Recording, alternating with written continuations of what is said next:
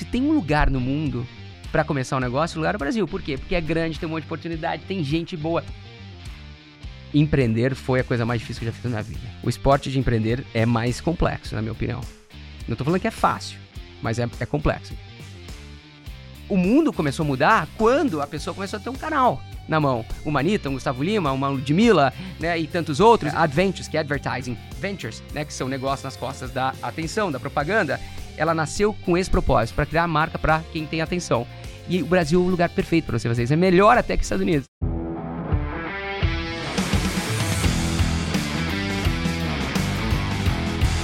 Fala galera, muito bem-vindo a mais um episódio aqui dos Extremos. Aqui ao meu lado, ele, o Pantera Branca. Maravilhoso, musculoso, espetacular, Ah. Iron Man, vencedor do Rally dos Sertões do Kite, Ai, Bruno Ponto Nardon. Seja muito bem-vindo, como E o senhor aí? está, tudo bem? Tô ótimo, senhor Alfredo. Pensa bem, já te falei, Ô, sou menino. rigoroso. Brother, De- deixa- o brother. o brother é muito bom. Não o teve uma é competição bom. que você ganhou recentemente aqui? Ele, ele, Levei. ele levei. levou, Levei, levou. levei. é. Contra fatos não há argumentos, né? A, a competição que ele ganhou foi a do barco. Então, essa A eu do barco eu ganhei, a do Ah, barco eu ganhei. Eu, eu construí o barco mais inovador. É, não foi o melhor, porque o time que pegou ele era um time fraco. Não sei que pessoas estavam no time. E na hora da remada eu ganhei. Entendi. Então eu ganhei três vezes. É hat-trick. É, hat-trick. Hat-trick. Hat-trick. Bom, hat-trick? Quero saber onde você vai assistir o jogo do Brasil. Do Brasil? Cara, minha mãe vai estar aqui. São Paulo chega hoje, mas pro fim do dia, alguns primos chegam, então eu vou ver em casa, com a família, com a minha mãe. Caralho, o Juntos. Gran Pantera Branca vai estar em The House. Sim, my brother. Oh my God, Sim, my oh my brother. God. É isso aí. Bom, hoje o nosso convidado é mais do que brother também. Ele que anda com um sorriso no rosto, poderia facilmente ser garoto propaganda da Doutor Company. Poderia, mas olha só. Faz alguns anos que a gente chamou ele pra participar, alguns meses. É um cara com a agenda muito turbulenta, só, né, Só irmão? que ele só acertou alguns dias atrás, né, senhor? É, Ricardo é, Dias. Ricardo Dias, co-founder da... Mentira, vocês acabaram de me convidar, meu. Os caras são mentirosos. Eu aceitei antes de vocês me convidarem. Ele Eu tava que... batendo na porta aqui. Ele, galera, que pouca gente sabe, mas responsável aí por muitos projetos de inovação no mundo da bebida, né? No mundo da Ambev. Ele foi VP de marketing da Ambev global, né? Também. Também durante um tempo. Mais de 20 anos nessa carreira de marketing e, e, além disso, tá aqui, além disso, é LinkedIn Top Voicer. Aí sim. Nossa, é, Até hoje eu é não sei o que significa bravo. isso, mas é, I'll take it. Irmão, eu vou, vou começar com uma pergunta aqui. Vai lá. Como aturar 20 anos a mesma empresa? Cara, eu, na verdade, eu mudei de empresa várias vezes, porque a única coisa que mudou foi a cultura, mas eu comecei na área de vendas em 2000, depois eu fui para a área de supply, depois fui para a área de operações, depois fui para a área de suprimentos, fui de São Paulo para Jacareí, para Foz do Iguaçu, para Londres, para Toronto, para Xangai, para Nova York, para Cidade do México e depois São Paulo de novo. Então, 20 anos. Foram 20 Esse anos muito bem distribuídos, então, né? Exatamente. Porra, Então, então a pergunta não é como aturar 20 anos na mesma empresa. É como se movimentar tanto na mesma empresa. E como que foi pra você esse desafio de lá quando você se formou, falar, porra, quero encarar esse desafio de Ambev. E como que foi essa carreira desenvolvendo ao longo da tua vida? E pra você, depois que de 20 anos lá, que você se enxerga como VP da maior empresa de bebidas do planeta, numa posição onde você tá diretamente ligado com o público. Você criou a Beats, não foi? Eu criei a segunda versão da Beats com a Anitta. Qual é da Ah, Beats E com a a gente deixou de usar a escola. daí. Como que foi isso pra você, cara? Cara, o... eu acho que melhor, a melhor maneira de responder a tua pergunta é, é, na verdade, dividir num conselho que, que eu acho que vale muito a pena para as pessoas que provavelmente vão nos escutar e vão pensar em fazer a mesma coisa em, em algum momento, um estudante, uma jovem, porque eu não tive eh, esse conselho, eu tive sorte. Eh, e o que quer dizer isso? Eu encontrei a cultura certa. Eh, ninguém me falou, eh, busque a cultura. Eh, eu acho que muita gente busca o produto, busca a empresa pelo nome, busca alguma outra coisa, o setor, é, né, busca o escritório, se tem comida grátis ou não, se tem mesa de ping-pong, etc, etc. E isso está errado. Você tem que buscar a cultura da empresa. Em primeiro lugar, óbvio que você não deve trabalhar com um produto que você não curte, que você não gosta, uma indústria que você não admira, mas eu tive sorte de encontrar uma cultura que tem como base a meritocracia. E a meritocracia foi a resposta da tua pergunta. Quando você performa, quando você entrega resultado, você tem mais pista, essa pista vai ficando cada vez maior, com mais responsabilidade, com, é, com mais desafios, e, e foi, na minha opinião, o que fez a grande diferença na minha carreira. Cara, eu, eu acho legal que eu passei por isso também sem, sem nenhum conselho numa época. Foi numa época onde a gente estava começando a ter alguma visibilidade com o X-Tech, ali era, sei lá, segundo ano da empresa. Foi quando a gente começou a, a ter uma visibilidade. E aí, cara, o que que rolou? O Mercado Livre, ele mandou um e-mail pra gente falando, cara, a gente gostou muito do negócio, como vocês estão indo e tal. A gente está começando a olhar algumas plataformas, a gente queria conversar com você para saber um pouquinho quais são os planos para X-Tech, etc e tal. E aí, na época, eu, eu, eu fui para lá. E eu lembro do Mazola, que foi o cara que me atendeu lá, que depois foi Local Web e tudo mais, ou, ou antes era Local Web, agora não lembro. Mas eu lembro, cara, que ele foi um cara pô, muito maneiro, sabe? Foi super solícito, mostrou, etc. Mas quando eu comecei a olhar a cultura da empresa, e eu lembro desse, desse dia, eu no escritório lá na Tijuca, recebendo um e-mail do Mercado Livre, falando: olha, agora para a gente começar a conversar, eu preciso desse, desse, desse, desse, desse, desse, desse documento. E aí eu olhei aquilo ali e falei assim: porra, não é isso. Não, sabe, não bateu. Não, eu não quero essa, essa cultura de métrica e meta e vai. Eu gosto de missão. Eu acho que, porra, não é isso. A gente tá num. É, é, e é diferente, né? Você tá num momento de construção, às vezes é diferente do momento de, de aceleração. São momentos de negócio muito diferentes. É... E aí eu senti essa parada. Eu falei, cara, não bateu. Já quando o Ariano me procurou com Vetex, que eu conheci Vetex, que eu vi a forma descentralizada, que pode ser vista por muito como desestruturada, e é. Né? Só que isso gera muito aprendizado, isso gera muito erro, muita tentativa, isso gera uma cultura completamente diferente, que tem ônus e bônus como qualquer coisa. Eu falei, puta, ser sócio dessa empresa ia ser do caralho. E aí, na semana, no mês do M&A, da venda, da assinatura, o PagSeguro me mandou um, uma mensagem. E a proposta era melhor financeiramente. Só que aí eu botei exatamente isso na mesa. E era melhor, tipo, o dobro. E eu botei isso na mesa e falei, cara, entre ser sócio da Vetex e vender a empresa para o UOL, o que me move é ser sócio da Vetex. Sem dúvida. E aí foi a, a tomar a decisão sem conhecimento técnico, sem conselho, mas foi por instinto, muito pela cultura da companhia e não pela questão financeira. Isso aí. Cultura. Isso vale também para quem está começando um negócio, quem está construindo uma empresa. Eu vejo hoje, eu sou relativamente novo no mundo de.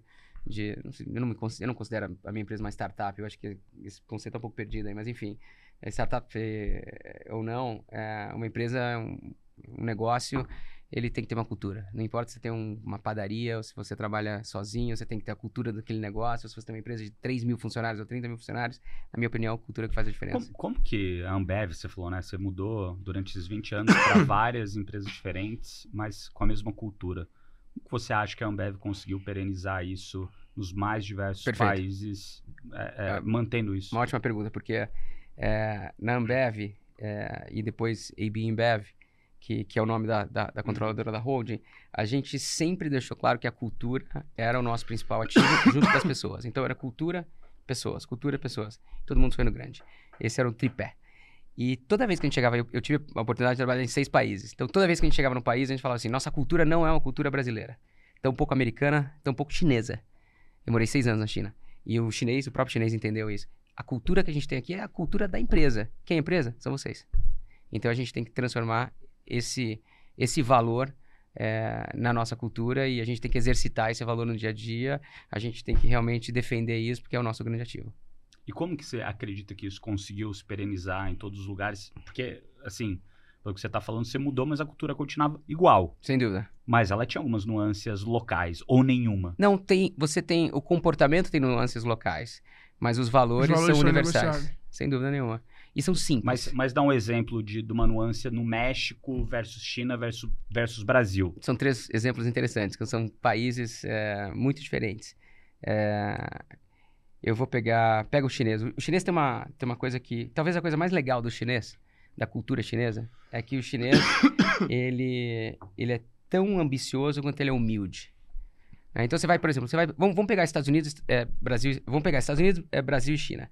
Os Estados Unidos tem. O estereótipo é de um cara ambicioso, né? Você vê o filme é, de futebol americano no final de semana, e daí você vai chegar, aquele cara chega no trabalho, você viu o filme no final de semana, ah, agora vamos mudar tudo aqui, não sei o quê. Então é aquele. Você cresce, né? O esporte americano, que é base da sociedade ali em alguns aspectos, é, fala assim: você tem que vencer, você tem que ir, você tem que ir mais, você tem que. Tem... E aqui no Brasil, cê, é engraçado que você citou, o Alfredo, você citou o, o, o Geraldo da, da Vetex.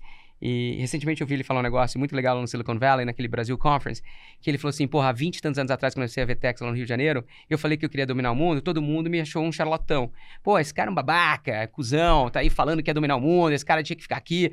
E nos Estados Unidos o cara é aplaudido, né? E o brasileiro é apedrejado. Então, você tem os Estados Unidos, que o cara é extremamente ambicioso, você tem no Brasil, que o cara muitas vezes é, é pouco ambicioso, mas o chinês tem uma coisa que é muito interessante: ele é ambicioso e humilde ao mesmo tempo. Essa combinação, ela é muito poderosa. É, então é aí, por exemplo, essa, essa nuance do comportamento que você... O chinês, por exemplo, ele vai te escutar. Agora, depois que ele te escutou e aprendeu, o cara vai ter um sonho maior do que o mundo, entendeu? Então, a maneira de inspirar ele é diferente da maneira de inspirar o, o é- americano. O árabe é assim também, né? Um bom... O árabe, ele contrata os melhores do mundo não para fazer para ele, mas para ensinar é... ele a fazer. Exatamente. E hoje você tem caras árabes top, em, top 5 e... em tudo. Arquitetura, engenharia, tudo. E talvez o brasileiro, você tem que inspirá-lo de uma outra forma. Você tem que fazer com que ele acredite que ele pode sonhar grande. Então, o americano, você tem que virar para ele e falar assim: você é o melhor do mundo, vai lá e faz.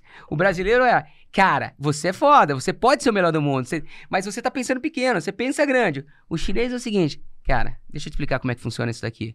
Entendeu? O cara vai lá, ele vai te fazer as perguntas. Por um momento você vai até falar, pô, será que ele tá, tá entendendo o que eu tô falando? Não só ele entendeu, como ele vai ser com certeza o que melhor vai executar esse plano, porque ele não tem ego. E, e, e não ter ego numa empresa, na minha opinião, é talvez a melhor solução para você implementar uma cultura vencedora. O ego atrapalha a cultura. Loucura, cara. Muito bom. Como que você lidar com o seu próprio ego? Eu acho que é uma, não, não só é uma excelente pergunta, mas não sei se é, se é uma pergunta que é, que, que, que eu tenho uma resposta. É, eu acho que depende muito da situação onde você está. É, mas se tem uma coisa que eu aprendi na minha carreira, é que nada no mundo é feito por uma pessoa. Nada no mundo dos negócios. Eu não conheço ninguém, ninguém, não tem nenhuma empresa, não tem nada que. E, e se tiver, vai falhar. Porque se uma pessoa construir um império sozinha, ela vai cair se ela não conseguiu atrair gente melhor que ela, se ela não conseguiu formar liderança debaixo dela, se ela não conseguir distribuir riqueza, o negócio vai acabar uma hora ou outra. Então, na minha opinião, essa é a melhor maneira de deixar o ego de lado, que é o maior inimigo do teu sucesso. E quando você pega esses 20 anos, né, de carreira, putz, você tava no auge, Ambev, cara, lugar que todo mundo gostaria de estar. Ia estar tá na Copa agora lá curtindo. É, exato. e daí você decide, né, sair dessa carreira executiva para empreender? O que, que foi o motivador de você fazer isso e hoje, né? Tá à frente da Adventure, junto com o Rafael Avelar e todos os outros sócios que você tem lá dentro desse negócio, cara, que é sensacional. A gente aqui somos grandes admiradores do trabalho que vocês estão fazendo lá. Como que foi Eu essa mudança? Vou adicionar mudança? só um negócio na pergunta do Nardão. Se você conseguir aqui, a gente no Extremos tenta fazer muito isso. Qual foi o dia que você tomou a decisão de sair? Você lembra do dia? Eu lembro, exatamente. Não, o dia foi é engraçado, né? A gente tá, tá aqui num podcast e, e foi num podcast onde a Adventures começou. Quem sabe se é um negócio aqui hoje. é, eu fui gravar um podcast. Eu lembro, eu ia falar com, isso. Com o Rafa. É, CMO Playbook. Exatamente, ele não tinha dinheiro para fazer a publicidade da própria agência, que ele falou: pô, eu vou verticalizar minha mídia fazendo um podcast, vou chamar umas maiores CMOs do Brasil, e aí quem sabe não consigo. É, morder, morder, morder um negocinho ali. E foi assim que a gente se conheceu, foi assim que a gente ficou sócio. A gente ficou Obviamente, eu, eu, eu tô exagerando falando que a gente ficou uhum. sócio naquele dia. A gente espiritualmente ficou sócio naquele dia. A gente teve que trabalhar por seis meses para traduzir aquela visão é, que se concretizou num almoço, depois daquele podcast ali, num, num, plano de negócio que foi o nascimento da Adventures. Então começou aqui, nessa mesa. Que entre eu e você, Alfredo, eu acho que é uma da, eu, eu morei, dos meus 20 de Ambev, eu morei é, 5 no Brasil e 15 fora. E dos meus 44 anos de vida, eu morei 22 fora e 22 aqui no Brasil. Temos o segundo caso de Benjamin Button. Benjamin Button brasileiro. Quem é o primeiro? Primeiro é o Alê da Vitacom. Pô, quero conhecê-lo. Você é o segundo. Ah. E- e- 44 anos com um cara de 17 Vai ver é. porque ela é Vitacom, aí é o segredo, cara. Eu preciso... É incorporadora, real estate, Ah, é? pô. não É é, House. vitamina? É a House, ah, eu não. achei que era empresa de vitamina, Não. pô. Eu queria que eu já... li- O que, que você toma, meu? É, Vita- A Vitacom é realmente um...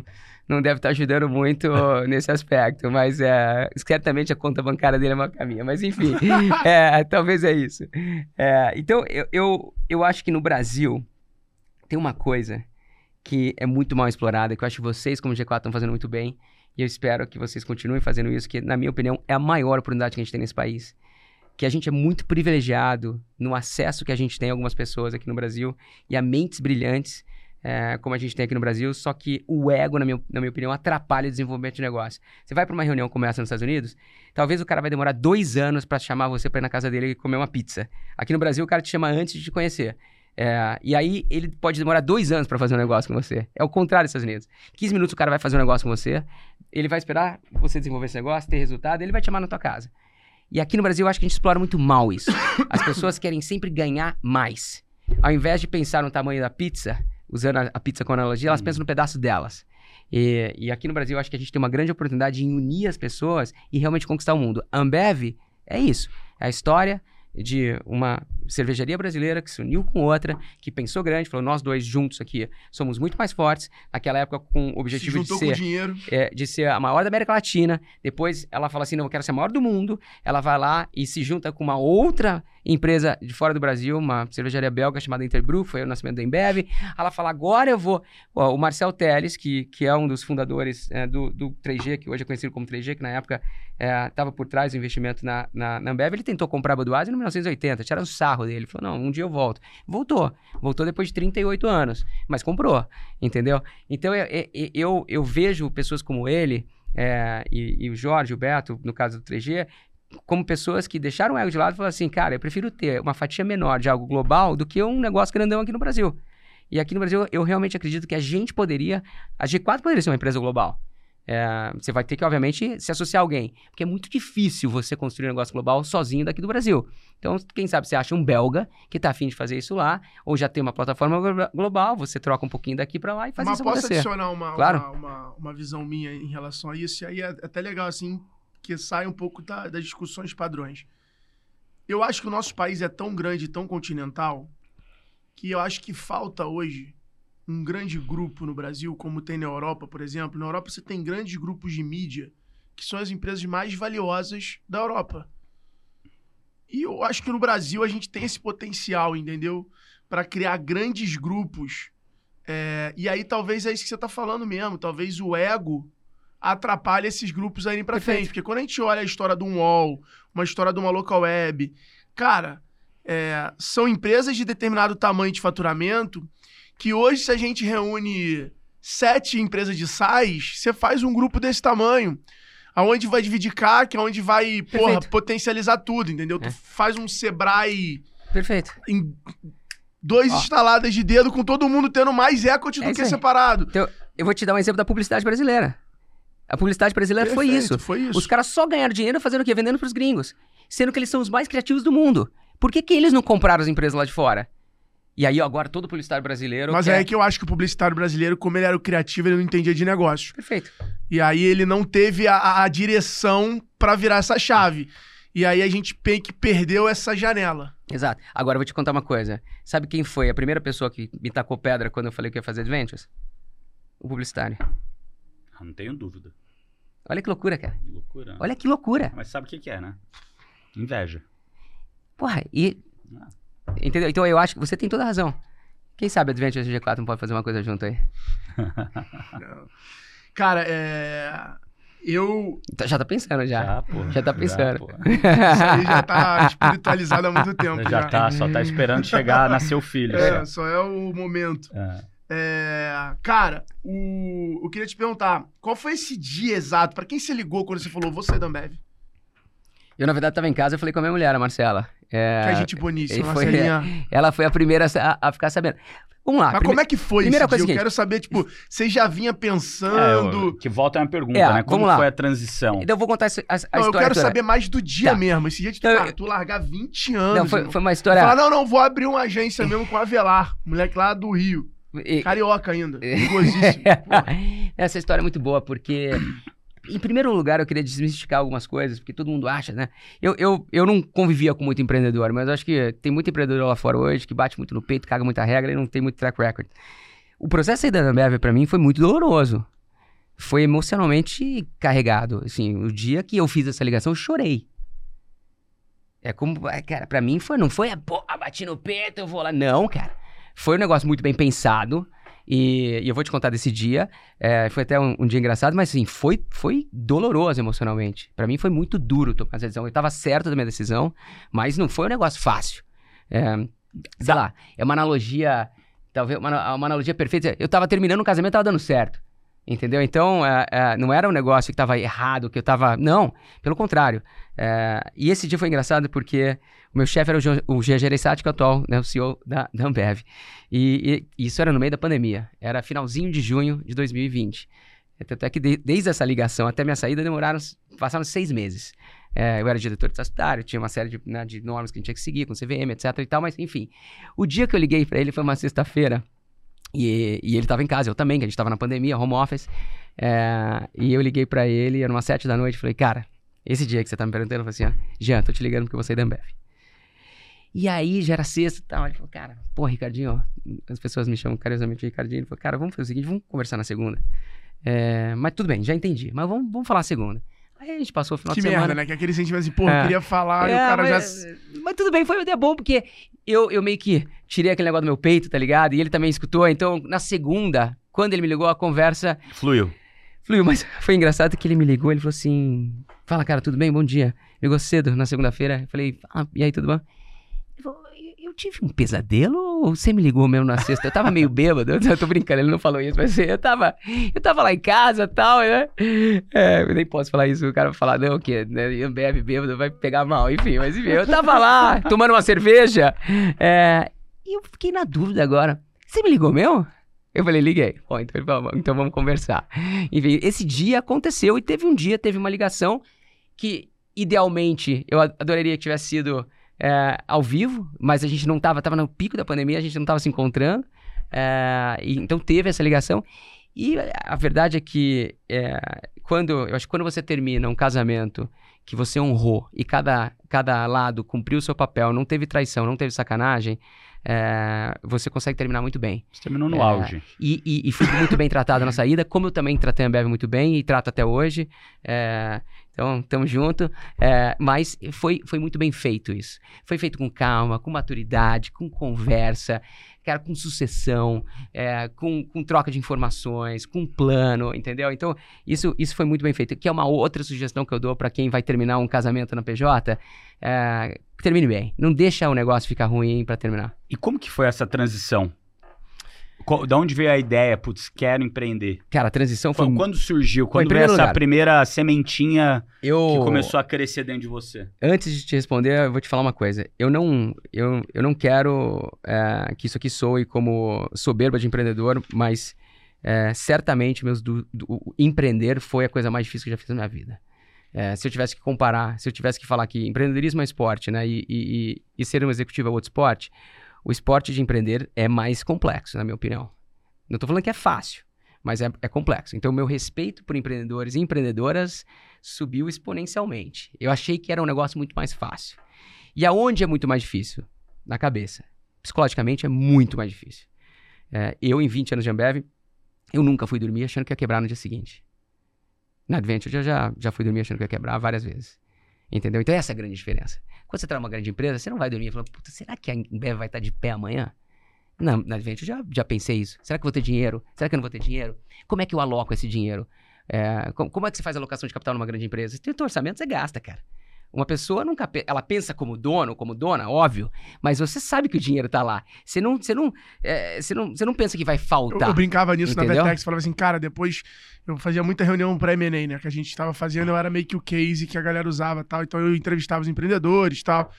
E aí eu sempre falava assim, falava, cara, a melhor coisa que me aconteceu foi que depois que eu vendi a empresa pra Vetex, eu nunca mais entrei no banco. Agora é só mandar financeira, arroba Vetex, que tá pago. É isso aí. Perfeito.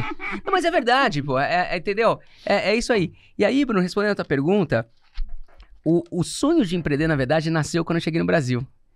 Porque eu tinha ficado 15 anos fora e eu sempre achei que no Brasil é, o, o talento era maior do que ele parecia.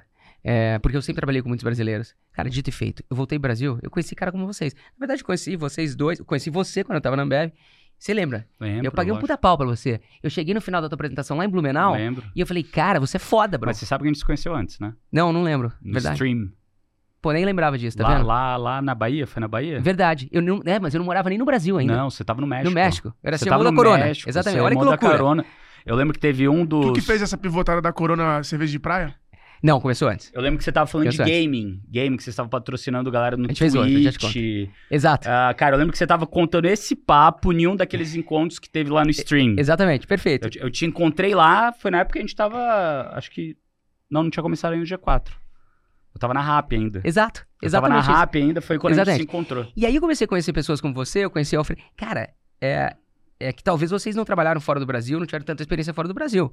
Mas a gente aqui, junto com um monte de gente que tá aqui nessa sala e tá nos escutando, que tá aqui estudando aqui no G4 e tá consumindo conteúdo de vocês, a gente poderia jogar no palco mundial.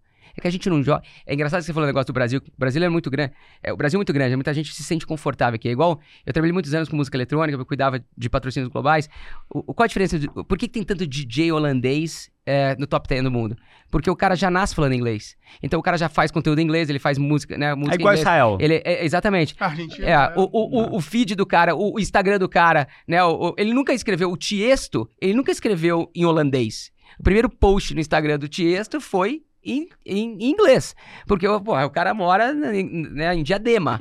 Então ele falou: preciso falar com o mundo, vou, vou, vou- escrever em inglês.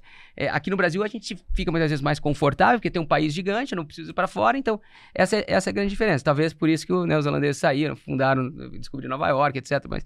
E aí, o, o- voltando. É, é, eu, eu esqueci até que a gente tava falando. Ah, Não, desse- do- do- é, de como você fez a transição. é, aí, aí eu Da venho pro Brasil. a vontade, né? Cara, eu falei assim, puta que pariu. Se tem um lugar no mundo pra começar um negócio, o lugar é o Brasil. Por quê? Porque é grande, tem um monte de oportunidade, tem gente boa. Cara, de novo, qual o maior ativo do negócio? gente. Pô, eu conheço muito de cultura. E tinha uma ideia que eu era apaixonado, que eu vi acontecendo nos Estados Unidos. No futuro, as pessoas vão comprar de pessoas. Porque antigamente, quem fazia esse papel era a mídia tradicional, que era um canhão que se apontava pra lá e era uma bomba atômica. Não, com repetição. Perfeito. Que eram os mesmos anunciantes o tempo inteiro no mesmo grupo de mídia. Então você estava na Rádio Globo, Jornal Perfeito. Globo, era você. Tanto é, A Alfredo. opinião era formada por isso. O médico mais pica era o cara que era o Jô. Perfeito. E olha só que interessante o que você tá falando. Você tem tanta razão que eu vou mostrar pra você como matematicamente isso faz sentido. Na década de 80, 90, até 2007, 2008, em qualquer país do mundo que você chegasse e você quisesse saber a participação de mercado, market share de qualquer categoria de CPG, sabe o que você fazia? Você media Oh. share voice.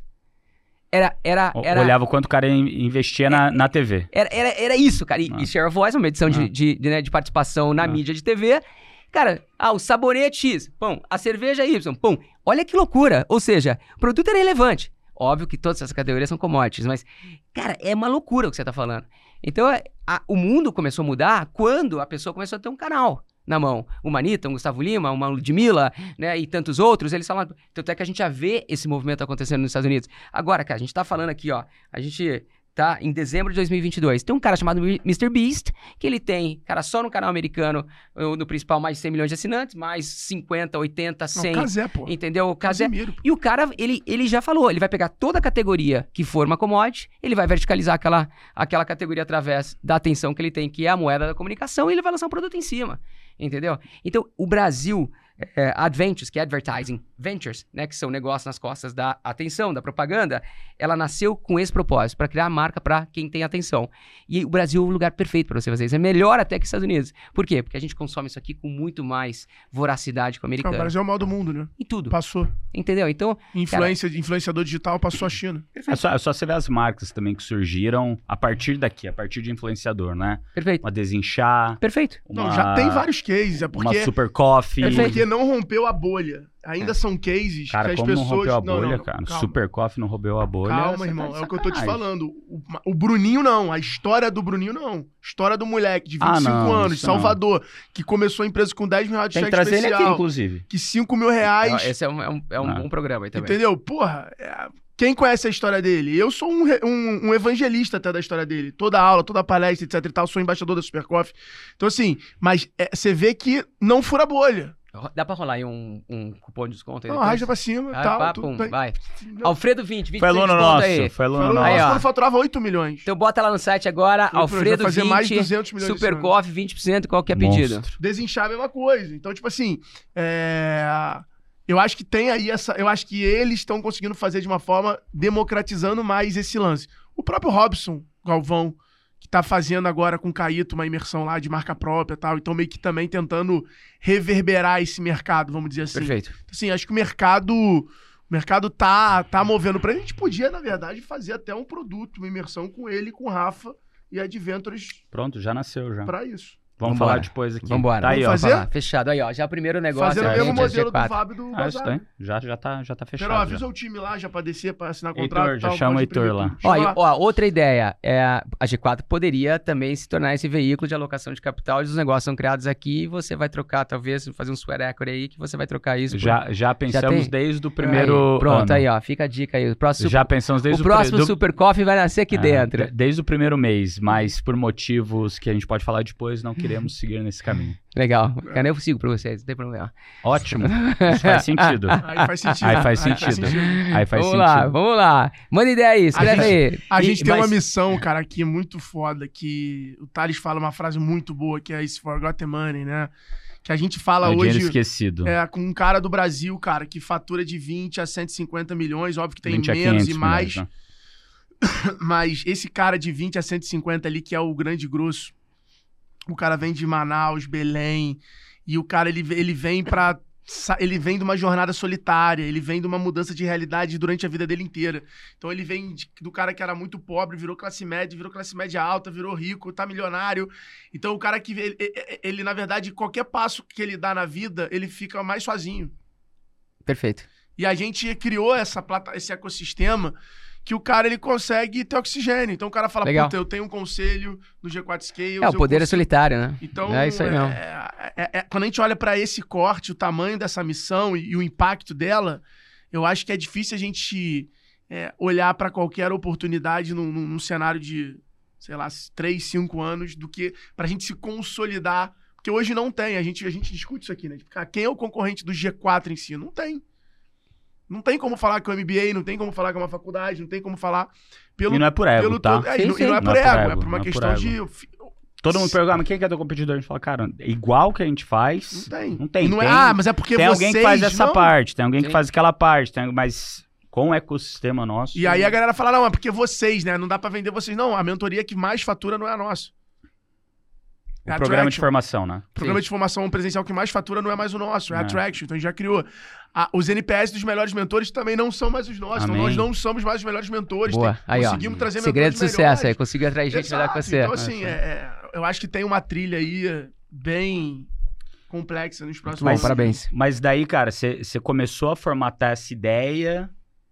E daí, putz, faltava o quê? Faltava Então, a quando- pessoa pra. É, e quando eu encontrei o, o- com o Rafa, ele foi um grande elemento pra me dar coragem, pra melhorar minha visão, é, para contar um pouco da experiência dele como empreendedor e falando, cara, tem um caminho aqui. Eu não conhecia o caminho do empreendedorismo. Mas você mas você É. tava de saco cheio da Ambev ou não? Não, eu tava. Obviamente tinha algumas coisas que eu já não curtia mais. E, e- E e parte, e parte dessas coisas é, foi uma das razões que eu, é, que eu queria sair. Por exemplo, muita gente mas o que, que, é, o que, que era isso? Eu não tinha muito tempo para conhecer pessoas fora daquele, Daquele ambiente. daquela meia vertical. Uhum. É, eu, eu não tinha. Eu, eu sou um cara muito inquieto. Certamente E nos anos 90, quando eu tava na escola, 80 e 90, teria me dado um remedinho. Na época não existia. É, foi Que bom. bom que não deram, É, né? Aí me expulsaram. Mas é. é, mas é, é, Dito isso, é, isso era uma coisa que faltava no meu dia a dia. E olha que eu era um cara acima da média em termos de relacionamento. Todo mundo, você pergunta pra uma pessoa que trabalha na Ambev. É, Não, você claramente. Sempre- Não, não, não. Claramente, eu fui pra Blumenau lá, a gente teve um papo super bacana com, com toda a diretoria aqui do Brasil, né? Os VPs e tal, os presidentes aqui do, do lugar. E daí você via todo mundo e o Ricardinho era tipo. Cara, se você, claramente, não que os outros não se destacavam. era, é, Cada um tinha se várias destacava fraquezas. Essa do- era uma das minhas seu- fortalezas. É, cada um se destacava de um jeito, mas, cara, o sorrisão, a inquietude, É isso aí. ele indo pra lá, pra cá do É caralho, magnetismo, bicho. Que, né, que? Vai atraindo, vai... É, Deu, cara, o que, que o Ricardinho tá usando? Me dá a bebida É aí que aí, ele é tomou. É, é o energético novo É aí do, aí, é. da Ambev, É o Fusion. Quero, quero, um desse também pra mim, pô. Que loucura é essa? É isso aí. cara? Então, isso Pô, mas a faltava. galera lá, sensacional. Uma outra coisa, por exemplo, que eu. Que, que, aí é uma coisa pessoal minha, não é um problema da empresa, Uhum. mas, é, cara, essa carga administrativa de você ficar olhando pra trás me drena. Né? Esse sistema de desempenho gerencial, esse processo que todo mês você tem que olhar pra trás, você tem que analisar o PDCA, o Ishikawa, as five questions, arararara, isso me drenava, entendeu? Você, eu passava grande parte do meu tempo olhando pra trás, é como se você estivesse dirigindo um carro olhando no retrovisor. É difícil isso. Eu gosto de olhar pra frente. Eu gosto muitas vezes de sair do carro. Eu gosto de ir de lá. Eu gosto. Então, de novo, o problema não era o lugar, e sim a minha inquietude que, que, que, tava. E, e também eu tava num momento de vida onde, pô, já tinha construído uma carreira sólida, tinha eh, tido minha parcela de sucesso, 20 anos de experiência nas costas, né? 42 anos de idade na época. Eu falei, cara, se tem uma hora. É Agora. muito bonito você falar, não, porque o Walt Disney criou a Disney com 60, o, o Fo- Ford foi criado. É legal, mas você, é, você só celebra os caras que deram certo, né? Que foi meio por cento ou 0,1%, né? Não. E os 99 que se fuderam. Então, Não. assim, eu, eu tenho certeza que quanto mais cedo eu começasse, melhor. Eu vou ter mais tempo pra começar. E, e hoje eu olho pra trás e tem uma coisa que eu acertei na minha saída, da- em termos de, de saída da Ambev, foi meu timing. Porque a gente pegou. Eu comecei o negócio no meio da pandemia, quando o mundo tava meio ainda não sabia. Tive a sorte de pegar um momento ainda que tinha um pouquinho de capital no mercado. A história mudou agora, mas é, conseguimos tirar o negócio do chão.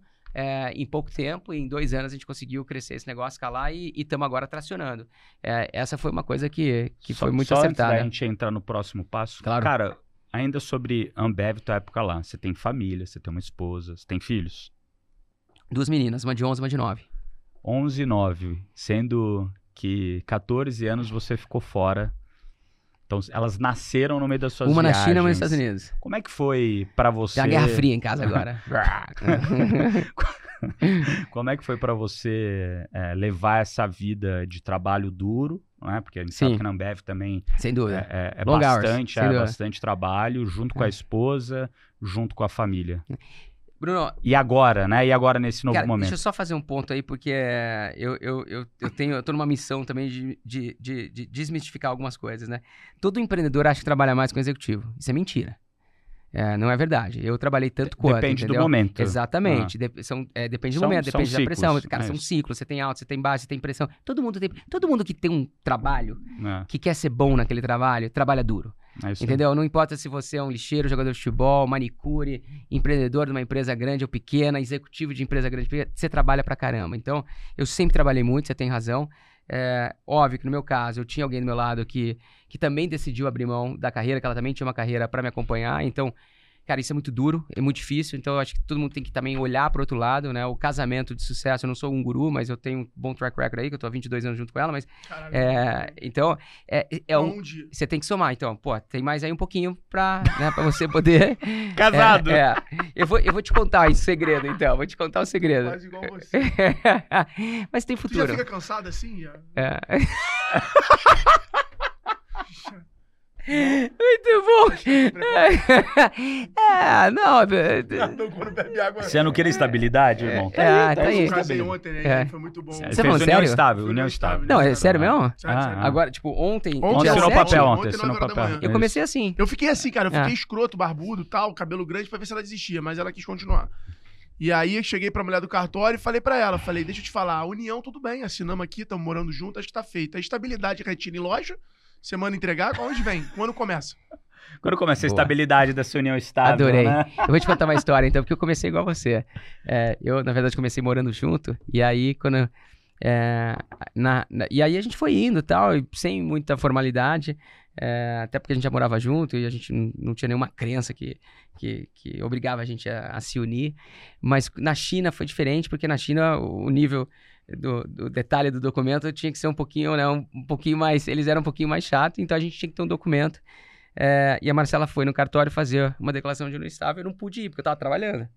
É, e, eu, e, e eu tava num país, ela em outro nesse momento, porque ela tinha que vir aqui pro Brasil fazer isso.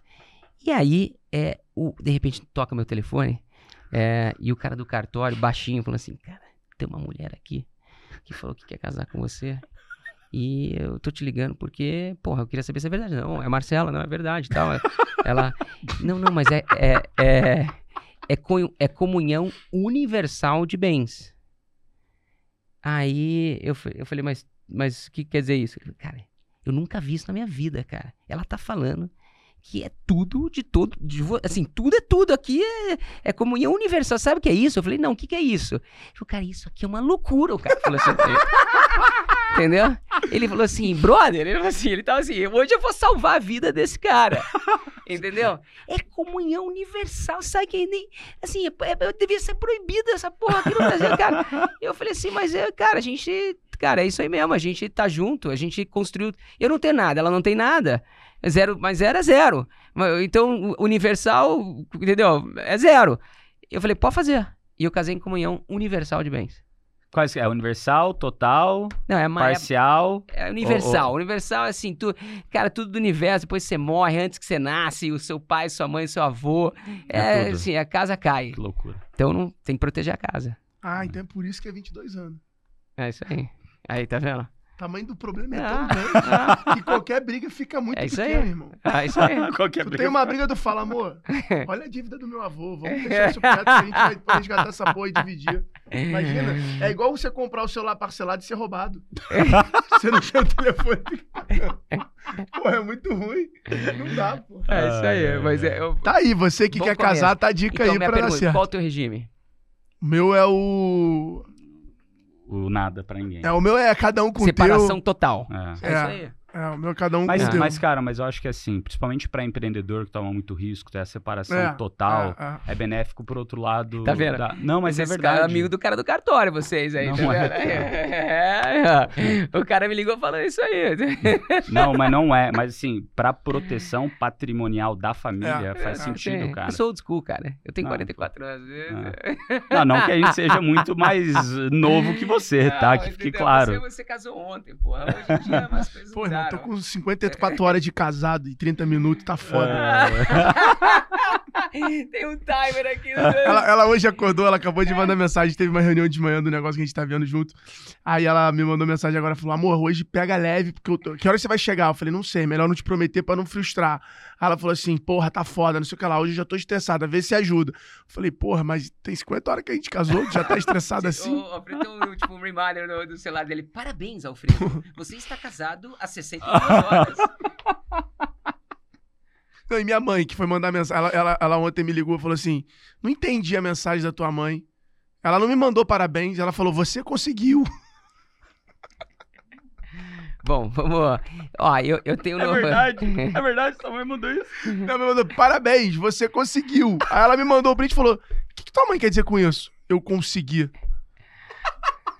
Então tá, tá, tá divertido, tá divertido. Minha mãe é muito boa. Tá divertido, tá divertido. Tá parabéns. Aproveitando, tá parabéns, sucesso ao, ao, ao casal. Felicidades. Ó, eu tenho uma pergunta aqui, mudando de assunto. Vamos falar, já que a gente tá falando de casamento, assunto super sério e tal, vamos falar da aqui, Anitta. Começamos a falar de casamento. É, A gente não, tá falando não. de relacionamento e tal, Hum. vamos falar da Anitta. Não, belíssimo exemplo. Exato, vamos falar da Anitta. Cara, conta É. essa história da, da Skull Beats, da Beats Anitta, porra, Anitta. Conta como é que foi trabalhar com ela. Foi, foi incrível. A Anitta tem uma cabeça empreendedora que, na minha, na minha opinião, faz a diferença na carreira dela, além do talento.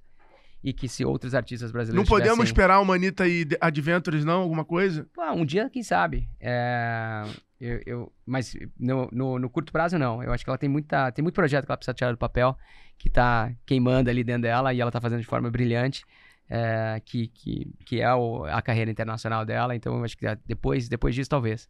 Ela- depois que ela se consolidar como uma grande. Já é uma grande artista global. Os números Já, já. ela né, conseguiu, né? Nos é, últimos mas eu acho que tem, tem muito mais pra, pra vir por aí. É, mas o que fez a diferença não foi a audiência da Anitta. O que fez a diferença não foi a personalidade da Anitta. É, o que fez a diferença na minha cabeça num, no case de sucesso que a gente lá atrás na BV ela, a, a gente fez foram duas coisas. Em primeiro lugar, o mindset dela. Ela pensa como empreendedora. Ah, ela é uma artista, ela canta, sim, mas ela pensa na marca dela, ela pensa no negócio dela, ela pensa na carreira dela. E, eu sei que parece um exagero, mas pouquíssimos artistas brasileiros têm essa visão que ela tem. E a segunda coisa que ela tem, que na minha opinião é uma outra grande vantagem competitiva que ela tem, principalmente aqui no Brasil, é o management. É as pessoas que ela tem em volta dela. É, na época, o Pedro, a Amanda e a Marina é, faziam toda a diferença. É, pouca, poucos artistas brasileiros é, se cercam de gente boa. Geralmente se cercam de gente que eles confiam, mas que não necessariamente são competentes. Eu, eu, eu brinco que recentemente estava falando com um, grande amigo que é um grande artista brasileiro, é, e eu perguntei para ele, o fulano, é, ele comprou um avião. E eu falei, pô, legal esse avião aqui. O avião, o cara pagou 70 milhões de dólares no avião, sei lá quanto, mas. Eu falei, você botou teu vizinho pra pilotar? Ué, como assim, cara? Botou um avião, botar meu vizinho? Pô, mas você bota teu vizinho pra ser o teu manager. E na hora de contratar um piloto, você coloca um cara que sabe voar? Essa é a analogia. A maioria dos artistas brasileiros, na hora de colocar o piloto da carreira, coloca o vizinho, o melhor amigo, o primo, é, o pai, a mãe, o sobrinho. É, o sobrinho, que não necessariamente são pessoas, é, não são ruins, mas não são competentes. Eu perguntei é, para esse meu mesmo amigo, vem cá, se você cair aqui na, na, escadinha do avião e quebrar o joelho, precisar ser operado, você vai pedir para o teu primo ou você vai pedir para um médico no, no, melhor hospital de São Paulo? Não, vou no médico. Pô, é engraçado, né? Aí para tocar é, o teu marketing, você coloca o teu, teu amigo. Mas então, eu tenho uma frase Entendeu? que eu assim, falo na minha sentido. aula que é muito louca, né? E aí a gente pode entrar nesse assunto agora, marketing, que eu acho que é o teu grande. Né? E, e, e eu acho que a gente pode usar esse podcast para desmistificar que marketing é post em rede social, é logomarca, papelaria fina e anúncio em revista de sindicato. Eu acho que marketing é mexer em produto, é lançar produto, é distribuição, é, é tudo isso. Perfeito. E hoje, eu, eu, eu ontem estava até falando com o João Dopa, que é um aluno nosso, parceiraço. Eu, falando, eu falei, cara, por favor, troca o nome da tua área de marketing, porque a área de marketing Cara, não. Desculpa, não, não é fazer o que os caras estão fazendo. Bota sucesso do cliente, relacionamento, geração de demanda, alguma outra coisa. Porque eu vejo hoje as empresas chamando marketing, o marketing não faz marketing. É Perfeito. É só divulgação. Né? É isso aí. Aqui no G4 a gente tem um pouco desse problema também, mas santo de casa não faz milagre, né? Então, o nego tem que aprender pra frente. Mas eu acho o seguinte: Queria que você desmistificasse isso e eu, eu falo: marketing é a janela para contratar sobrinho, amigo, familiar e desempregado. É muito parecido com vendas. Interessante. Então acho que tem muita gente em marketing. Eu falo isso na minha aula, o nego fica assim. Eu falo: quem já foi frustrado em contratar agência? Todo mundo, é 100%. E aí eu viro e falo assim: Beleza, quem tá errado? A agência ou você? Muito um cara chegou para você falando que por 5 mil reais, por 10 mil reais, ele vai fazer você vender mais um milhão. Perfeito. que acontece? Exatamente. Botou teu primo para pilotar o avião, o avião é. caiu, quem tá errado? Aí você vai pegar, aí você, aí pega e vê, eu faço esse teste, né? Você pega e vê e fala, cara, quanto ganha o teu gerente de marketing, o cara mais alto do marketing da tua empresa? 8 mil reais. É isso aí. 12 mil reais. Cara, nos Estados Unidos é o contrário. Nos Estados Unidos, o primeiro cara que a, que a empresa contrata gigante é o cara do marketing é a peso de ouro. É isso aí. Então, assim, eu e acho talvez que... até dar um pouquinho do pedaço aí daquela empresa assim, pra é, essa pessoa. Né? Quantos G4, artistas G4 dão isso? Ele fala assim, pô, mas a marca de vocês é muito maneiro, o que você tá fazendo é muito maneiro e tal. Sim, são 80 pessoas. Sim. Um, um quarto da nossa empresa talvez seja marketing. Perfeito. A aquisição de clientes, CS, é branding e tal. Então, porra, aí você vai pegar a maioria das empresas brasileiras médias que fatura 20, 50 Sim. milhões, o marketing do cara é três pessoas. É o marketing do João fatura 100 milhões por ano. É uma menina. É isso aí. Porra! É isso aí. Perfeito. Queria que você falasse um pouco Não, deixa eu falar. Parada. Mas antes, deixa eu só complementar o um negócio da, da, do caso da Anitta, porque tem, tem algumas outras lições que eu acho que são valiosas compartilhar. Porque eu vejo, falando de marketing, muita empresa errando é, em colocar é, uma Anitta, entre aspas, para fazer propaganda num produto que não tem nada a ver com ela. A gente vê isso frequentemente depois no Big Brother. Né? Você pega lá, geralmente, né, você tem lá 20 pessoas no Big Brother e, e duas ou três que ficam bem famosas. É, logo após o Big Brother, você vê essas duas ou três indo para várias campanhas. Isso para mim é um grande erro. É, na maioria dos casos é um grande erro. Você tá roubando a atenção e tá tentando traduzir aquela atenção é, em, em- em converter em saúde de marca, isso não, não, não não se sustenta. Né? Pô, você pega lá o Gil do Vigor, ele saiu, ele fez banco. Qual banco que ele fez? Tem muita gente que não vai saber. Ah, Itaú, Santander, Bradesco, sei lá. Um desses. Entendeu? Você pega a Juliette, ela saiu dali, ela foi fazer o quê? Então, eu acho que é, isso, é, é, diferentemente, eu tô usando o exemplo de Anitta, porque a Anitta tinha o- um, um valor é, que estava intimamente ligado ao valor do nosso produto. Isso era muito real. Então, isso te traz credibilidade. O marketing é feito de credibilidade. O marketing é feito de várias coisas, mas a, a tua relação com o produto. De verda É, verdade. é, você precisa de verdade, você precisa de emoção, obviamente.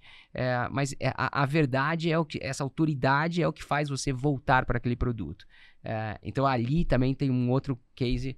É, que, na minha opinião, vale, vale, a gente vale, vale ressaltar aqui, porque muitas vezes as pessoas vão lá para tentar roubar somente a atenção daquela pessoa e, e, e gastam uma, uma grana, uma puta grana ali e isso não converte em vendas. Porque marketing, no final do dia, é sobre vender. Se você não está vendendo, O marketing é vendas, porra. Exatamente. Tanto é que por exemplo, nos Estados O Unidos. significado é, é isso, é criar um produto, faculdade distribuir. É, sobre- é é mais isso. sobre vendas. Eu passei 80% do meu tempo na cadeira de É marketing nos Estados. Unidos estudando vendas e não marketing. Porque marketing, muita gente. É um outro curso, inclusive, nos Estados Unidos, que quando a gente fala de marketing, no Brasil, que é o curso de publicidade, que é Publicidade. advertising. entendeu? Advertising. é. Então é. Bom, Ads, né? Exatamente, Anúncio. exatamente. Você vai fazer comunicação de. né, Bom, então você tem toda a razão. É, é, é- é engraçado, mas todo mundo acha que sabe marketing. E de novo, não. Como você talvez não sabe pilotar um avião, eu não sei certamente. é, então você precisa. De, primeira coisa é colocar uma pessoa ali. Reconhecer que aquela pessoa é a melhor pessoa que você pode ter, porque o valor que ela pode gerar para o teu negócio, principalmente em negócios de marcas nativas digitais, negócios que nascem na internet, negócios pequenos, que o investimento de marketing vai fazer muita diferença no reconhecimento, no awareness do seu produto, no funil, etc. Cara, você tem toda a razão. É uma belíssima. Eu, eu vou repetir daqui pra frente essa tua analogia, porque eu, eu, eu acredito Não, que aqui tem no Brasil problema. ela vai fazer uma diferença fodida pra muita gente. Pode anotar meu Pix aí, pode. Bota, aí, repetir, bota aí, bota aí. Boa, boa. À vontade. Cara, eu, eu acho que a gente tá chegando a uma hora mais ou menos de podcast e eu- não tem como a gente não passar por esse assunto. Que raios é essa tal de DNVB? O que, que É. significa esse termo? O que, que é isso? Bom, é, o, o termo né, em inglês, é, que são essas Digital Native Vertical Brands, são essas marcas nativas digitais que o vertical é, é, significa que você vende direto ao consumidor, você elimina o intermediário, né? Então, que nada mais é do que vender pela internet. Então, você cria lá um copo, é, e você só vende no e-commerce e você vende direto é B2C. Então, isso é, é a definição de DNVB. Mas, é, o que, que acontece? Muita gente confunde é, o, o- a DNVB com, com, com o que, que ela deveria ser no futuro. É, DNVB, na minha opinião, é uma método. Óbvio que, de uma forma pragmática, DNVB é Iris Iris. É a marca nativa digital que vende direto para o consumidor via internet. Só que DNVB, na minha opinião, é muito mais um- uma, a maneira de você Nascer. nascer. Perfeito. Ah, DNVB pode ir para o físico? Óbvio que ela deve ir para o físico. Ainda mais no Brasil. É, ainda mais É, no Brasil, sucesso 70% Super Coffee, é, é, desinchar, Exatamente. É tá pro físico. físico. Então, Ah. o que, que Que é? é alavanca o digital. Exato, Exato. é uma filosofia. Você vai fazer com pouco recurso, você vai lançar ela com craft que vai ser mais atraente, talvez, que as marcas é, que que- Atuais. que estão lá uma no mercado. de valor. Você que vai. é é- mais exatamente. Então é, é muito mais um conceito de você nascer na internet, da forma que a internet cria coisas, e você. que- e aí, qual- como é que você traduz a parte do, do, do, do, da- da- do vertical aí, né? Do, do, é, é, da- a gente falou da DN, né? Hum. E a gente. Da, da- a VB, o que, que é? Você ser D2C. O que quer dizer isso? Você ter uma relação one-to-one com o seu consumidor. O que acontece com uma empresa grande? Ela A não o conhece. ver. É, é, é que é essa verticalização da tua cadeia. Eu tô Pô, eu quero de acordo. conhecer a pessoa. É, quando a gente se conheceu há cinco anos atrás, quatro anos atrás, é, o, o- qual era um grande problema de uma empresa como a Ambev? Isso antes de pandemia, antes de Zé Delivery. Ela não conhecia ninguém. 100 milhões de pessoas compravam cervejas da Ambev durante o ano. 100 milhões. Tá? 100 milhões de brasileiros. Ela só conhecia 30 mil. Olha que loucura. Uma empresa que tem 100 milhões de consumidores só conhece 30 mil. Entendeu? A Super Coffee conhecia mais. é, então, isso, na minha opinião, é o futuro. Se uma empresa, seja ela pequena, média ou grande, se ela não conhece o consumidor, e aqui muita gente confunde, acha que você tem que ter o melhor sistema do mundo. Não. É, cara, eu, eu lembro uma vez que eu estava tendo uma conversa com o Rony da Reserva, e ele falou, cara, por muitos anos, o meu CRM era um caderninho que ficava em cada loja minha, e eu anotava lá, pô, quem, que- pô, entrou o Alfredo. Alfredo, legal, ó, o tamanho tal, ó, o cara gosta de preto. Ah, o, o cara faz aniversário. Opa, o cara casou dia 7 e tal. Ó, dia 7 do ano que vem eu vou mandar um cupom de desconto, vou mandar um abraço, vou mandar o que quer que seja. É isso, cara. Conhe- Eu, eu sempre gosto de É definir. ter a desculpa pra se relacionar com essa pessoa. E sabe qual que é a chave? Contexto, é isso, é o Contexto. teu contexto, tá? E você tem que ter intimidade. Esse deveria ser o objetivo. Intimidade. Se você não tem intimidade com essa pessoa, você não tem relação. Tão simples quanto isso. Descobri seu segredo. A Alfredo. relação é frequência, né? Mas Alfredo, com qualidade. descobri o seu segredo, cara. Qual é o meu segredo? Brother. Fala, Você brother. tem magnetismo com intimidade. É isso aí. É isso. Isso que Ah, cria Te rapport. conheci agora e parece que a gente já é íntimo há muito tempão. É. Esse é o problema que você pode ter no seu casamento. Por isso que eu sou casado há 40 anos. É exato. Mais tempo do que eu tenho de vida, porque a minha intimidade com ela é de outras vidas. Ó, porra, Ah, foi assim que você. Manu, ah, Aí, ó, Manu. por isso que sua mãe ligou pra ela e falou assim: você conseguiu. Aqui, eu anotei aqui uma ideia, tá? Vai, eu, vamos se lá. fosse vocês na Adventure, Ó, lançaria o DNEB. O que, que é isso aí? Digital Native Ecosystem Branding. Caramba, porra. falei, ó. É, Vamos fazer aqui um Você módulo aqui no. É, no, água, cara. no G4 aqui. Vamos ver se dá certo. Pega água ali pra mim, pega água ali. É. Mas não é piada, Mas todo pô, assim, um é empreendedor como ele gosta de criar essas nomenclaturas aí e tal. eu que Esquece, inventei, é vai escrever um livro e tal. Vai falar que eu sou o. Hoje eu fechei mais um livro. Ô, ô, Ricardo. Mas vai escrever mais um? Vou. Ah, Como é que vai ele chamar agora? Eu tô com, do- tô com Bora vender é um, Bora vender, bora varejo. Bora Todos varejo. somos uma marca que fala de influência. O Rafa já falou com o livro. tá? Vai ter uma parte da Adventures lá. Depois, se vocês quiserem comprar meu livrinho pra ajudar a popar, fica à Claro. vontade. É, que é com o Nizanguanais. Tá. É, Que acabou de lançar. Que acabou Um de lançar bom, um, né? li- um livro muito bom, mas é mais pessoal, né? Não é Sim. de negócio. Esse vai ser de negócio. Tem um com o Joel J, Energia Inesgotável, um pouco dessa disposição e tal, e a gente vai falar disso com o prefácio do Bernardinho, Tá, que aí vai ser um, um mais inspiracional e tal. tá. E agora eu pensei em um hoje, que vai ser Todos Somos os Vendedores, a história de uns 100 vendedores, 100 pessoas- vendedores brasileiros. Que legal. Parabéns. Fudido.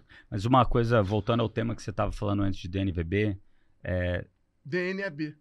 sempre que sempre que eu estava estudando o case da Desinchar, da Super Coffee, etc., é, eu sempre olhava e falava, cara, elas não são DNVBs de fato na, na, naquilo que a palavra quer dizer, que nem você disse. Porque o relacionamento que elas têm, na verdade, o que elas encortaram aqui no Brasil, dado que a penetração de e-commerce ainda é baixa, Perfeito. o que elas encontra... o, o encurtaram foi o relacionamento de marketing É pessoalizado.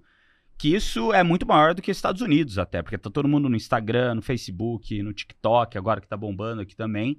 Né? Isso você consegue aproximar. Agora, o jeito de distribuir e chegar no público, num lugar que esse público tem o dinheiro para gastar e queira gastar, você tem que estar na ponta, É isso aí. com a distribuição na ponta. É isso aí. Senão, a Perfeito. marca não vai ter sucesso vai. no longo prazo. Não vai. E mesmo assim, depois de fazer tudo que você tá falando, você não tem, tampouco tem a garantia que o negócio tá. Vai dar certo. vai dar certo. Não. Mas você tem toda a razão. É isso aí. Agora, é uma boa maneira de se começar um negócio. Muito bom, irmão. Muito Pô, eu tô bom. contando os minutos que você tá casado agora, eu tô empolgado, cara. É to- todo minuto que a gente passa mais conversando aqui, eu falei, mais um minuto. Cara, o que, que você acha que é o futuro do marketing em termos de profissionais? Quais são os profissionais do marketing do futuro? Quais são as posições que dentro de um squad ali de marketing numa empresa tradicional ela vai ter que ter? Copy, branding, designer, programador. Pô, agora eu vou olhar pra aquela câmera lá. Papo sério, meu, de verdade. Eu poderia te dar uma resposta super bonita aqui, altamente técnica, etc. Na atual conjuntura, alguém que queira trabalhar duro, com foco, porra, com, sabe, com sangue e suor, alguém que vista a camisa, alguém que pense no negócio, que sonhe grande, que tá afim de fazer acontecer. Na minha opinião, o maior desafio da nova geração que tá vindo aí é ter resistência, resiliência, o famoso grit em inglês, porque, cara, eu, eu, eu já eu vou me adiantar aqui. Essa galera vai se ferrar. É, achar que vai construir negócio, sentado em casa, trabalhando duas horas por dia, é, sem sangue e suor, não vai. Não tô falando que é o objetivo que todo mundo tem que ter na vida, mas quer ser um profissional de sucesso no marketing daqui Que hoje a... o marketing tem esse problema, né, irmão? Cara, o marketing hoje... mundo tem esse problema, Não, cara. o marketing hoje é difícil demais contratar, pô. Cara, a pessoa, ah, não, não quero isso, não quero fazer, não gosto, não. Tá bom, legal. Ah, se eu faço isso aqui, eu já ganho 3 mil trabalhando É. de casa, ganho tanto, É. não quero fazer. E aí vai, vai, vai. Diferença. E o cara não participa de nada e evolui numa, numa, numa curva de aprendizado pequena. Eu acho que a gente vai se ajustar, como o mundo tá sempre se ajustando. É, o, o, o, o- o- eu acho que o, é, o que a gente viveu agora nos últimos dois anos mudou o comportamento de muita gente, mas não quer dizer que agora é o comportamento que fica. É mesmo, Esquece, entendeu? né? Vai ter outras coisas que vão acontecer. A gente tá aí, talvez, entrando numa recessão lá nos Estados Unidos, isso vai dar uma registrada no mercado lá, entendeu? As pessoas. E é, é supply and demand, cara. Assim, é- ah, eu quero trabalhar de casa. Tá bom, a hora que você não tiver emprego, você vai pra rua. Você tem que comer. Entendeu? É, a fome é um grande é, item pra motivar uma pessoa a O trabalhar. boleto mais. pra pagar É aqui, isso né? aí, cara. Aqui Então, é- Então, eu, eu de o verdade, então, por que, eu tô te respondendo dessa forma? Porque a grande vantagem do marketing é que o marketing muda tão rápido. Diferentemente, talvez, de finanças. né? Se você é um cara que, pô, você, você foi contratado para ser contador ou contadora de uma empresa. o- A tua habilidade técnica, ela não passou por grandes mudanças nos últimos 20 anos. E provavelmente, óbvio que você vai ter que sempre se atualizar e né, aprender alguma coisinha nova, mas assim, aquele, aquele negócio não muda com tanta frequência. O tô falando- arroz com feijão é, igual. aquele ali. Então você faz bem, Ah. você vai fazer bem. O marketing, a grande vantagem do marketing é que qualquer pessoa pode vir trabalhar no marketing, desde que ela seja curiosa e ela trabalhe duro. É, eu- porque o marketing muda muito rápido, entendeu? Então eu acho que essa é, eu- eu- o que me motiva no marketing é isso, que tem- você tem todo é como se Mas o fosse que uma muda toda hora é o canal e é onde está a atenção Perfeito. do consumidor. É isso Exato, que muda. exato. Mas o, o, o, o básico também Não- do, do marketing Então, não muda. Então, vamos, lá, vamos começar pelo básico, que é trabalhar duro, é sonhar grande, é você vestir Perfeito. a camisa do teu negócio, é você pensar como dono. Esse não muda. E aí, a olha que do caralho, você tá entrando numa atividade que todo dia você pode se renovar. Que há cinco anos atrás, é, você, se você tivesse feito um plano de mídia para sua empresa em 2022, você não teria colocado TikTok.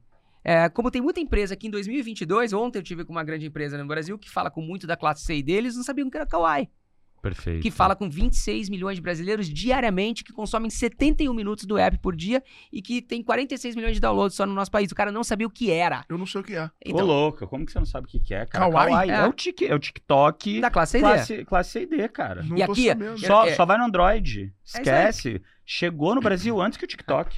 Então, E é é uma, gigante. é uma empresa chinesa, foi a Ah. grande precursora de vídeos curtos na China. É, a diferença entre TikTok e ByteDance, que ByteDance viu o mundo, viu o TAM, né? Não olhou só pra China. Exato. Que a China também sofre esse problema muitas vezes, né? Falar assim, pô, já tô num país de um bilhão, pra que, que eu vou pra, pra 7 bilhões? Pra 8 bilhões? Eu vou ficar aqui. É, e, e eles foram os. Quem inventou o, o vídeo curto foi o Kawaii. Foi É, né? e aí, é, hoje você tem aqui no Brasil, cara, no Brasil hoje, tem 26 milhões de pessoas que usam esse app diariamente e consomem, em média, 71 minutos de Você não vai conteúdo conseguir baixar. por dia. Agora, olha só Uhum. que interessante. É, você. É, o, o, o, o número. O, o conteúdo número um do, do, do Kawaii é, é uma novela de dois minutos. Então eles, eles, são, eles criaram novelinhas de dois minutos. Que tesão. Você, pô, em dois minutos você assiste uma novela. Entendeu? tesão. Isso é, isso é muito legal. Olha, mas olha que loucura. Pô, o Alfredo, que é um cara ligado no 220, um cara que fala com 300 pessoas por dia, um cara que conhece é, tudo e todos. O cara não conhecia o era qual é. Ou seja, então, a sorte é que você vende pra classe A e B, senão você É ia estar. Se, ele se ele vendesse pra classe C e D, ele saberia. ou deveria saber, né? Não, O problema é quando você não sabe. Não sabe, é. Entendeu? E essa é a vantagem do marketing. Você não precisa ser um gênio pra saber sobre isso. Entendeu? Não, mas, Você tem mas que ser curioso. sim, você sim, tem que estar ser querendo, curioso. sabe? Ao, ao mesmo tempo, o básico de, putz, entender quem que é o teu cliente, É onde ele tá, É, e aí, como é ele que tá vindo pro seu cliente? negócio. Você tem que ir pra rua, tem que ir cara. pra rua, Você tem que tem conversar com o no cliente. balcão. Você Tem que olhar onde tá o foco do cliente. Você tem que tá olhar, Ah. mais importante, onde tá É a assim dor que do escreve? cliente. KWAI. Não, KWAI. KWAI. Entendeu? Então, assim, cara, você tem que. KWAI. KWAI. Então você tem. E aonde você eh, conhece a dor do teu cliente? No- lá na, na rua. ponta, na É. rua, na onde ele tá, entendeu? Pô, você, não, você, não, você nunca vai saber. Sentado na tua casa, no teu sofá, no teu escritório, você não vai Não. saber isso. Então, cara, isso vai voltar também. É, e já tá voltando, obviamente. É que tem muita gente. É que o share of voice de uma galera aqui é muito maior do que a realidade.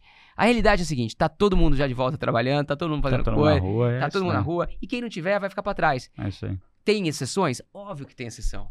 Óbvio que tem exceção. E, e que bom que tem exceção. Porque eu também acho que o trabalho híbrido é muito mais saudável. O que não dá é pra ser 880, cara. Entendeu? É, é, eu, eu, eu, entendeu? Eu, eu adoro também quando eu, eu posso e eu preciso fazer uma reunião é, via call. Via... Pô, eu acho que muitas viagens podem ser evitadas. Muitas famílias podem ter uma vida muito Sim. melhor passando mais tempo junto com tecnologia. Então tudo isso é muito bom. Isso, isso vai, vai ficar. O bom vai ficar. Mas vai ter uma seleção natural, darwiniana, que vai acontecer no mundo dos negócios todo dia, daqui até o fim do mundo. É isso aí. Tamo alinhadaço. Porrada. Cara, estamos indo aqui pro final. Eu gostaria que você, Alfredo, puxasse o nosso bate-bola final. É ping-pong assim agora, não? Quase ping-pong. Então vamos lá. Se você tivesse um superpoder, pra resolver um problema da humanidade, qual problema você resolveria? A tristeza.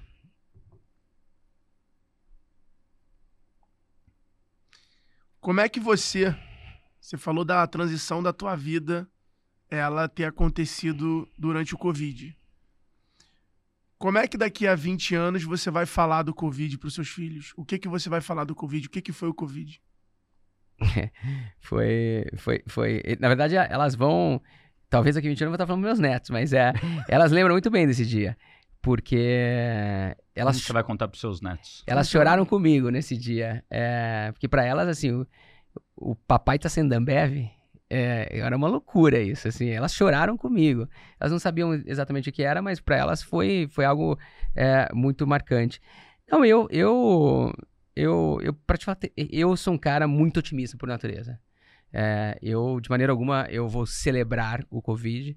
É, foi algo que aconteceu, como aconteceram guerras é, né, que a gente não estava aqui, Primeira Guerra Mundial, Segunda Guerra Mundial, Guerra do Vietnã, é, e o Covid, na minha opinião, foi uma guerra, né? No final do dia, muita gente morreu e foi um, e a gente errou e aprendeu e, e talvez a gente, até eu tiver netos, vão, vão ter outras epidemias. Talvez o Covid era o né? alienígena, né? A, a guerra do alienígena que a gente vê em filme deve ser, foi o Covid. Exatamente, então eu, eu tendo, uh, eu espero, para te falar bem a verdade, uh, tá falando muito mais de futuro uh, do que de passado com, com os meus netos.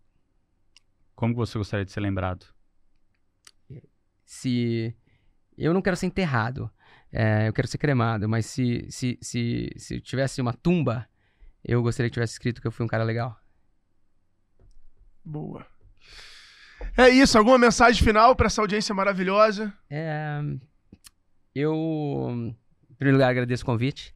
É, sou fã de vocês. Eu acho que o que vocês estão fazendo, vocês talvez vão ter alguma coisa para perguntar para os netos de vocês que eu não vou ter que vocês mudaram a vida de muita gente. E eu, eu acho que eu tô, eu tô trazendo muita coisa boa para a vida das pessoas, eu tô tentando deixá-las mais cheirosas, mais, mais gostosas, mais bonitas e mais confiantes e, e mais felizes, mas vocês estão mudando, é, na minha opinião, a, a principal veia é, para um país ser melhor, que é a educação. Então, parabéns. Tamo junto. Muito obrigado. Valeu. Bruno Nardão, Pantera Branca, algum, alguma notícia, alguma novidade, alguma coisa aí, alguma coisa para atualizar a gente? Meu querido brother. o brother, tem que botar o O brother, o brother. Cara, hoje nenhuma. Nenhuma? nenhuma. Falando em Pantera, lançamos a, a, a fragrância da Lud ontem à noite, a Ludmilla. Fala, fala sobre isso, é, bota o cupom de que desconto. é a Pantera. Ó, vamos fazer o seguinte, vamos botar um cupom de desconto, vamos botar G20. G20. G20 é 20% de desconto. Fechou. Eu vou criar esse negócio, depois quando o show for ao ar, a gente vai lá, bota o cupom G20. Ah, eu tenho uma pergunta. É, e aí manda, a gente vai. Manda. Mas eu só falei isso porque eu não sabia da Pantera, eu não entendi qual a Não, é Pantera. brincadeira. Não, mas É foi isso. brincadeira, tá. Peguei, eu peguei do Então, lançamento que eu falei com o Rafa. O que, que, que é a Pantera? Conta A pra gente da, Pantera do é a marca, é, a prime, é o primeiro produto da marca de beleza da Lud. Falando no negócio brasileiro, né? A gente fala lá, a Rihanna criou uma das maiores marcas de beleza do, do mundo. Por que, que a Lud não pode fazer o mesmo? Então a gente tá começando com essa marca que chama Lud, que é L-O-O-D. E a fragrância Ah, dela, que é o primeiro legal. produto, Aham. é a fragrância Pantera. A primeira de muitas, vai ter muito mais coisa vindo por aí, mas ontem começou e começou muito bem. É, ela é espetacular e eu acho que ela realmente pode criar uma empresa de beleza que, que, que seja muito grande no Brasil e quem sabe até, até fora do Brasil. Vamos ver. Sensacional. Porra, animal. É isso animal. Então, Pantera, Irmão, fica a dica. Deixa, deixa eu te falar. Desconto. De 20%. Não, não. Não no, no perfume. Queria que você falasse, você como um dos maiores marqueteiros que esse Bra- Brasil já viu, o que, que você tem a dizer sobre dar desconto? Hum, ó, eu vou, eu vou te responder de uma outra forma. Como é que eu acho que as marcas do futuro vão ser construídas? Em primeiro lugar, elas, elas. E aqui eu não vou falar nada muito novo, mas eu queria falar de um framework que eu acho que funciona muito bem. É, você tem que começar com um propósito. E propósito aqui não é, ah, eu vou salvar o mundo. Não. É se a minha marca não existisse, o que, que o mundo perderia? O que, que meu consumidor, consumidor deixaria de, de ter? Qual o problema que não seria resolvido? Então, esse é propósito de marca. né? Depois, você. Isso é como que eu acho a marca em 2023 vai ser construída. Depois você tem que ter uma comunidade muito forte, que é engajada nesse propósito, e ela vai ser o seu grande é, sua grande força motriz na produção de conteúdo e na distribuição desse conteúdo, que é o famoso marketing. E aqui não vou entrar em canais de vendas, etc. Mas, em terceiro lugar, essa marca tem que estar constantemente olhando para o consumidor dela, que é a comunidade dela, e tentando resolver problemas. E não inovando somente para tentar. Novos é, mercados. Exatamente. Não, você tem que estar resolvendo problemas. E aí, no final do dia, eu acho que sim, a grande oportunidade que o marketing tem é de aumentar preço na minha opinião, um produto, ele para ter sucesso, ele tem que ser premium. E para ser premium, ele tem que ser caro. Agora, caro não quer dizer só preço, é valor. Então tem muita coisa Você que você tem que compra. gerar valor para poder capturar. Então, eu, por exemplo, eu não sou contra desconto. Pelo contrário, eu acho que o desconto é uma belíssima forma de você atrair é, é, consumidores para o teu negócio, até porque a gente está falando diferente, né? Por exemplo, dar um desconto. ah, ah, e desconto para a Ferrari é uma estratégia Ah, errada. Vou dar um exemplo agora É. usando, usando o case da Lud. Dar 20% para um varejo de beleza é quase um Black Friday. Perfeito. É uma parada impossível. Mas a partir do momento que você cria a marca, tem o endosso dela, você sobe o preço e o Perfeito. desconto te bota no price que você queria trabalhar, Perfeito. mas cria uma oportunidade pro cara E comprar. por que, que eu posso dar isso? Porque como ela faz minha mídia, eu não tô gastando na mídia. Então eu tenho margem suficiente Porque você pra verticalizou poder a mídia. dar alguma coisa mais barata para o consumidor. Então sim, eu tô resolvendo o problema do consumidor. Eu tô te dando um perfume tão bom Não, mas quanto aí que tá de uma concorrente Mas você grande. poderia, ter você poderia ter falado, eu, eu não dou desconto, o meu perfume é 99, mas não. Perfeito. Você se posiciona como um perfume de 150, mas ac- Ele é. acessa a Perfeito. 99 E você vai pegar o cliente. frasco de Lude e você vai ver que é um frasco de altíssima qualidade, é pesado, é premium, é bonito. Quem fez a fragrância foi a Givaudan, que é a maior casa de perfumaria do mundo, que faz o perfume de qualquer, da, da, da, da Paco Rabanne, da, do One Million, o que quer que seja. Aí qualquer perfume bom passa na mão de uma casa de, perfuma- de perfumaria como a Givaudan. Só que como você tem um modelo de negócio é, que é diferente de uma empresa grande que tem que patrocinar um grande festival de música, talvez, é, eu não tenho, eu consigo te dar esse desconto de 20% e você consegue passar, cheirar esse negócio, ficar Cara, mais do empoderado, Gustavo mais Lima eu vi, é gostável, etc. animal. É muito bom. É muito bom. Do não Gustavo deixa Lima nada a é desejar animal. para qualquer outro. Nada. perfume eu do uso aquele nada. Savage Dior lá, é, Ah, mesmo, deveria- é a mesma empresa que faz o perfume. é o mesmo nível, pô. É a mesma É coisa. a mesma pegada, é a mesma Até porque pegada. só tem três no mundo que fazem e a gente trabalha com as três. Então uma hora a gente vai se encontrar aí. Muito E bom. é muito igual mesmo. É muito bom. Isso aí. Muito Bom, então é isso, galera. Não esqueçam de deixar seus comentários aqui. Seguir lá, qual é o teu Instagram? Eu não Arroba. tenho Instagram, cara, só tem LinkedIn. Qual é o teu LinkedIn? É. Garoto Por isso que propaganda, ele é top voice. é, do é Rei LinkedIn. Ricardo. Eu, eu sou. É, é Rei H-E-Y Ricardo. Rei. Rei. Como Rei Jude, É. mas aí. Ricardo. O cara é marqueteiro em tudo. No Brasil Bom, ficou Rei. né? Sigam lá ao meu lado, arroba, Bruno.nardon. arroba Alfredo Soares. Não esquece de seguir também o arroba Extremos. Não esquece de seguir o arroba G4 Educação. Deixar seus comentários e, principalmente, divulgar, mandar o podcast para as pessoas que você acredita que a gente pode ajudar e que vão tirar insights e proveitos desse podcast, desse bate-papo incrível. Tamo junto! Até o próximo episódio. Bora vender e valeu! Valeu, gente.